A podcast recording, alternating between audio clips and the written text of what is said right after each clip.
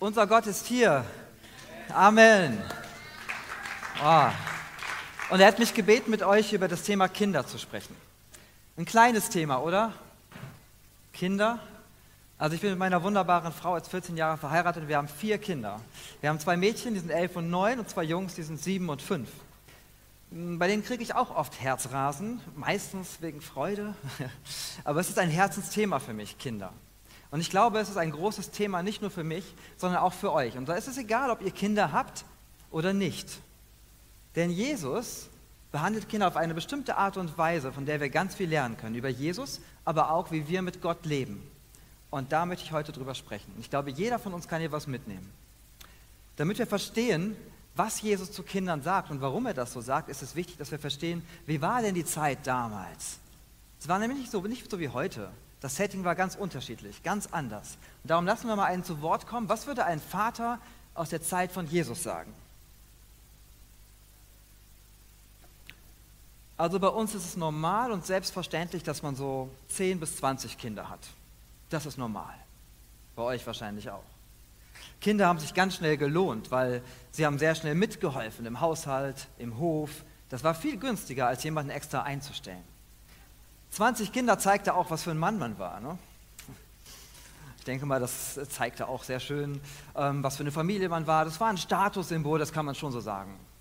Es war unsere einzige Altersvorsorge. Wir hatten noch nicht so neumodische Verträge wie ihr heute. Kinder waren auch die Soldaten von morgen. Kinder haben damals uns Erwachsenen viel genützt, muss ich sagen. Aber eigentlich war die Kindheit für uns eher so ein Zeitraum, der vorbeigehen musste. Das musste vorübergehen, bis sie dann endlich so 12, 13 Jahre alt waren. Da konnten sie die Torah studieren, die heiligen Schriften und dann fing das wahre Leben erst richtig an.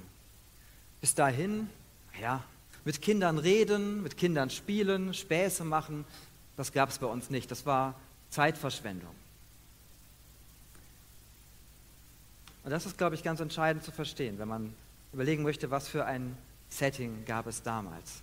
Die Kinder damals waren für uns eher Mängelwesen. Sie waren unfertig, sie waren unreif, unvernünftig, unerfahren. Und diese Kindheit war eine Zeit, die vorbeigehen musste, bis das wahre Leben zu beginnen hatte. Und vor diesem Hintergrund gucken wir jetzt mal in die Bibel. Der zweite Teil der Bibel, im Markus Evangelium, hatte einen ganz, ganz spannenden Vers. Für mich der strahlendste und schönste Abschnitt in der Bibel, wie Jesus mit Kindern umgeht. Markus 10 ab Vers 13. Wir gucken gemeinsam rein. Da steht, und sie brachten Kinder zu ihm, damit er sie anrühre. Das kennen die Kinder, ne? sie werden gebracht. Sie werden in den Kindergarten gebracht, sie werden ins Bett gebracht, sie werden zur Vernunft gebracht. Und hier werden sie zu Jesus gebracht. Was hochspannend ist, was vielleicht nicht direkt auffällt, ist, es steht nicht, wer sie bringt. Ja, man könnte denken, die Eltern, vielleicht sind es aber auch Onkel und Tante, Freunde, dem Text ist gar nicht wichtig, wer die Kinder gebracht hat. Dieser Text wurde extra so geschrieben, dass es um die Kinder um ihrer selbst willen geht. Und ich habe mir sagen lassen, das ist der einzige Text in der Antike, in dem es um die Kinder um ihrer selbst willen geht. Die Kinder werden also zu Jesus gebracht, damit er sie anrühre. Dieses Anrühren, das kann sein, das steht da nicht so genau, dass die Kinder krank waren und sie haben sich erhofft, dass Jesus sie gesund macht, dass er sie heilt. Wahrscheinlicher ist aber, dass es um die Kindersegnung geht. Damals hatten die jüdischen Rabbis hatten, ähm, das Vorrecht, Kinder zu segnen, ihnen die Hände aufzulegen. Und vermutlich ging es darum, dass die Kinder gesegnet werden sollten. Jetzt kommt der folgende Vers, da steht, aber die Jünger fuhren sie an und wollten sie wegschicken. Die Jünger waren ja die Schüler von Jesus, die mit Jesus unterwegs waren, Jahr für Jahr von ihm lernen wollten. Und die fahren sie an und sagen, verschwindet, geht weg. Für uns heute, glaube ich, ist das merkwürdig, dass die Jünger so unfreundlich reagieren, unhöflich. Wie kann man so mit Kindern umgehen? Aber ich muss die Jünger ein bisschen in Schutz nehmen. Ihr müsst euch vorstellen, die haben kurz vorher mit Jesus darüber geredet, dass er der eine ist, der Messias, der das Volk Israel aus der Gefangenschaft herausführt, der alles neu macht, der vielleicht die Römer vertreibt, der ein ganz neues Zeitalter anbrechen lassen möchte. Also große Aufgaben. Und dann kommen dann Erwachsenen mit Kindern, dass Jesus sich um die Kinder kümmert. Das ist vielleicht für die Jünger so ähnlich so, als wären sie beim Secret Service und ihr Präsident hat jetzt die Rede seines Lebens zu halten und dann kommt eine Mutter mit ihrem Kindergartenkind und sagt, könnte der Präsident vielleicht mal kurz in das Freundebuch meines Sohnes schreiben? Ja? Da denkst du vielleicht als Secret Service-Typ auch, Moment, ey, da gibt es jetzt gerade Wichtigeres, sorry, das ist jetzt nicht dran. Und ich glaube, so ähnlich können wir die Jünger verstehen, wenn sie sagen, sorry, das ist jetzt überhaupt nicht dran. Kinder können andere Rabbis segnen, aber Jesus, der hat einen super Auftrag und bitte lasst den mit sowas in Ruhe. Als Jesus das sah, das ist der nächste Vers, da wurde er wütend.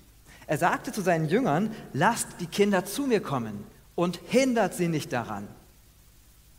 Jesus wurde wütend und das ist die schärfste Reaktion, die wir im Neuen Testament finden zu dem, was Jesus an Gefühlsausbrüchen hatte. Dieses Wütendwerden könnt ihr wörtlich übersetzen mit, es platzte ihm der Kragen, er fuhr aus der Haut.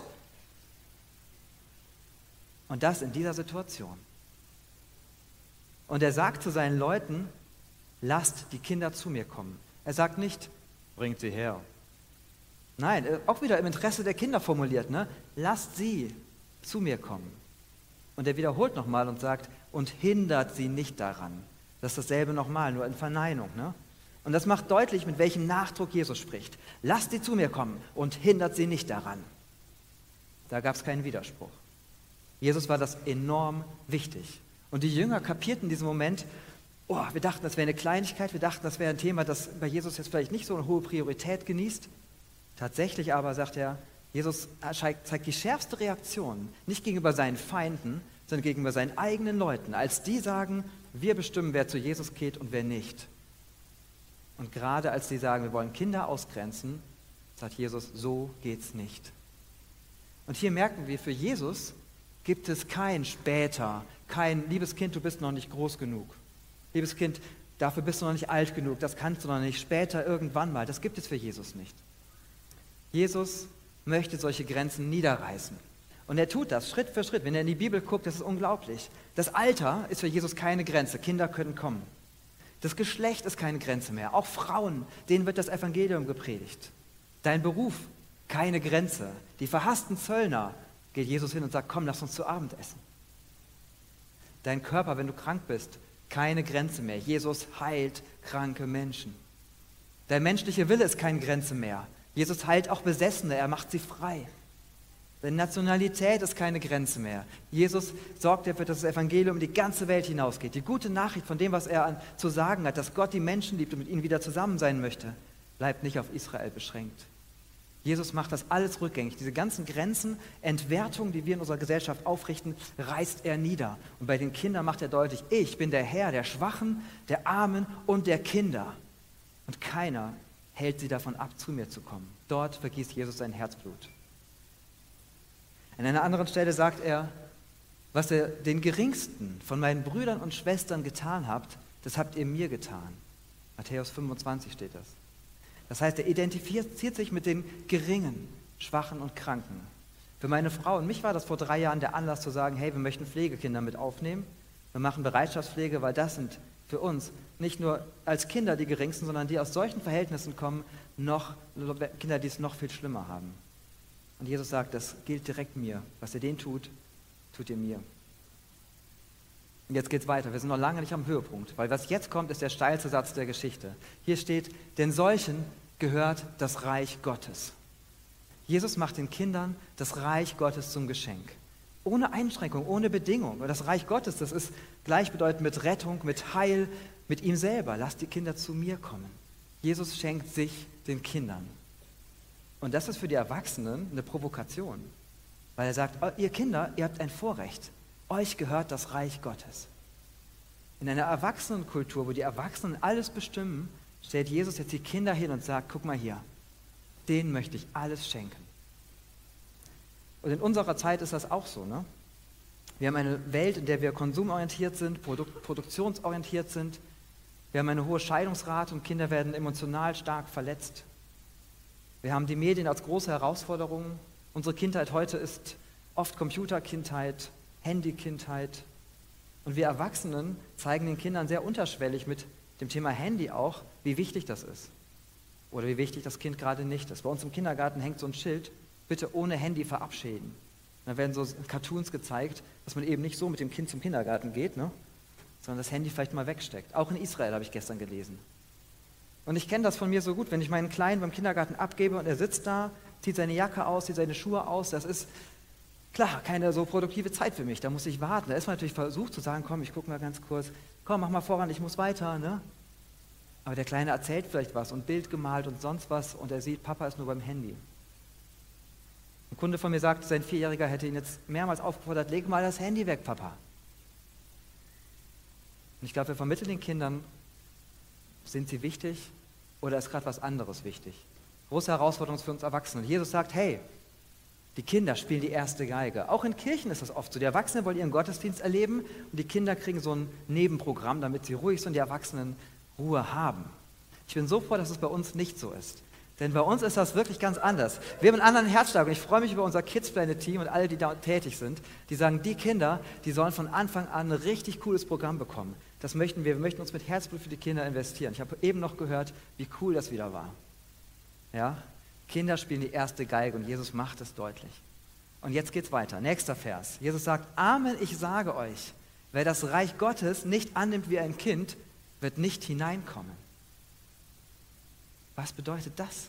Kinder sind nicht nur irgendwie, haben nicht nur ein besonderes Vorrecht, sondern jetzt sagt Jesus auch noch, und sie sind auch noch Maßstab und Vorbild für euch, was das Reich Gottes betrifft. Ich habe mal gelernt, wenn Jesus einen Satz beginnt mit Amen, ich sage euch, dann steht es in keiner heiligen Schrift. Dann ist es kein Bezug zum ersten Teil der Bibel, sondern es ist eine ganz neue Offenbarung, ein ganz neues, wichtiges Wort. Und so auch hier. Ich sage euch, wenn ihr das Reich Gottes nicht annehmt wie ein Kind, werdet ihr nicht hineinkommen. Das heißt, die Kinder sind so eine Art Leuchtturm für uns Erwachsenen, die wir uns vielleicht verrennen in unserer eigenen Beschäftigung, in unserer eigenen ähm, Leistungsorientierung verrennen und vielleicht gar nicht mehr wissen, was heißt es eigentlich in Gottes Welt zu leben, was ist Gott überhaupt wichtig. Sagt Jesus, guckt euch die Kinder an. Sie sind für euch ein Vorbild. Wie sie leben, ist für euch Maßstab, um ins Reich Gottes zu kommen. Wollen wir von den Kindern lernen? Was heißt das überhaupt?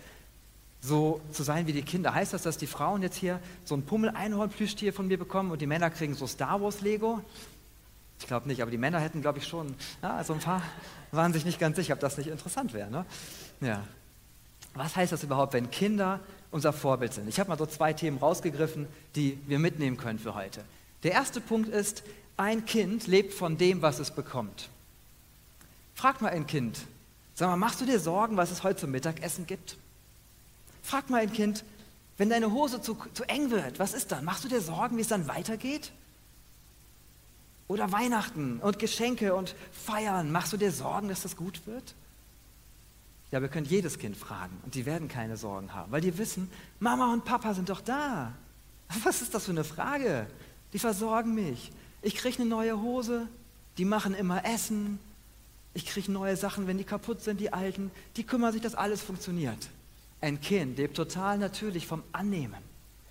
Ein Kind ist ganz natürlich total bedürftig und weiß, mir wird alles, was ich brauche, zum Leben gegeben und geschenkt. Und darin ist ein Kind, das Kindsein ein Modell für uns als Menschen. Dass wir Gott gegenüber sagen, wir sind Geschöpf, du bist Schöpfer. Und alles, was wir zum Leben brauchen, kriegen wir von dir. Wir dürfen mal vergessen, dass wir tolle Hechte sind. Sind wir in manchen Bereichen vielleicht. Aber im alles Entscheidenden leben wir Abhängigkeit von unserem Schöpfer. Dürfen unsere Hände öffnen und jeden Tag sagen, Gott, ich bin abhängig von dir. Was du mir heute schenken möchtest, ich weiß es nicht, aber es wird gut sein. Und ich möchte es gerne empfangen. Das ist der erste Punkt. Kinder leben von dem, was sie bekommen. Der zweite Punkt ist, ein Kind steht am Anfang. Ihr könnt mal Kinder fragen, sag mal, was meinst du? Wirst du in deinem Leben Millionär werden? Ich glaube, das ist nicht ausgeschlossen für Kinder. Wirst du in deinem Leben mal einen spannenden Beruf haben? Warum denn nicht? Wirst du noch ganz viele interessante Sachen erleben? Ich glaube, ihr werdet dreimal ein Ja bekommen. Ja, das kann schon sein, weil ein Kind steht am Anfang und es weiß, ich habe ein ganzes Leben noch vor mir. Ich weiß, es kann noch ganz viel Spannendes passieren. Da ist so viel Potenzial. Wenn ich uns Erwachsene anschaue, sehen wir oft unsere festgefahrenen Bahnen, Entscheidungen, die wir einmal getroffen haben. Viel Hoffnung, viel Erwartung in die Zukunft ist schon verbraucht. Und da denke ich, ist ein Kind wieder ein super Vorbild für uns, dass wir sagen, hey, wieder zurück auf den Anfang. Wir leben mit einem unglaublichen Gott, dem alles möglich ist und der auch mit 60 und 70 und 80 noch echt was mit uns vorhat. Und wenn du jünger bist, noch viel mehr. Ne? Wenn wir das von Kindern mal annehmen, sagen, hey, es ist noch alles drin. Lasst uns diese kindliche Erwartung zurückbekommen, auf Gott schauen. und damit vorangehen. Jesus ist einer, der nicht nur Worte spricht, sondern auch den Taten folgen lässt. Wir kommen zum letzten Vers der Geschichte. Hier steht, dann umarmte er die Kinder, legte ihnen die Hände auf und segnete sie. Jesus tut noch mehr, als gefordert wurde. Dieses Anrühren, dieses Segnen, er umarmt sie sogar. Und das ist das, was die Kinder auch heute von uns brauchen. Diese Geste der Verbundenheit, diese Geste des Beschützens, dass wir Erwachsenen für sie da sind. Das Umarmen ist eine der zärtlichsten Wörter, die wir bei Jesus finden. Und wir finden sie zweimal im zweiten Teil der Bibel, zweimal. Und beides Male finden wir sie mit Kindern, genau. Das zeigt, wie wichtig dieser Abschnitt ist in Markus 10. Wir finden Jesus schärfste Reaktion und seine zärtlichste Reaktion. Beides im Zusammenhang mit Kindern. Er segnet sie und das bedeutet, ich spreche dir Gottes Güte zu, Gottes Gnade. Das machen wir auch von hier vorne. Weil Gott ist für uns, Gott ist gut. Und niemand meint es besser mit uns als der Schöpfer, als unser lieber himmlischer Vater.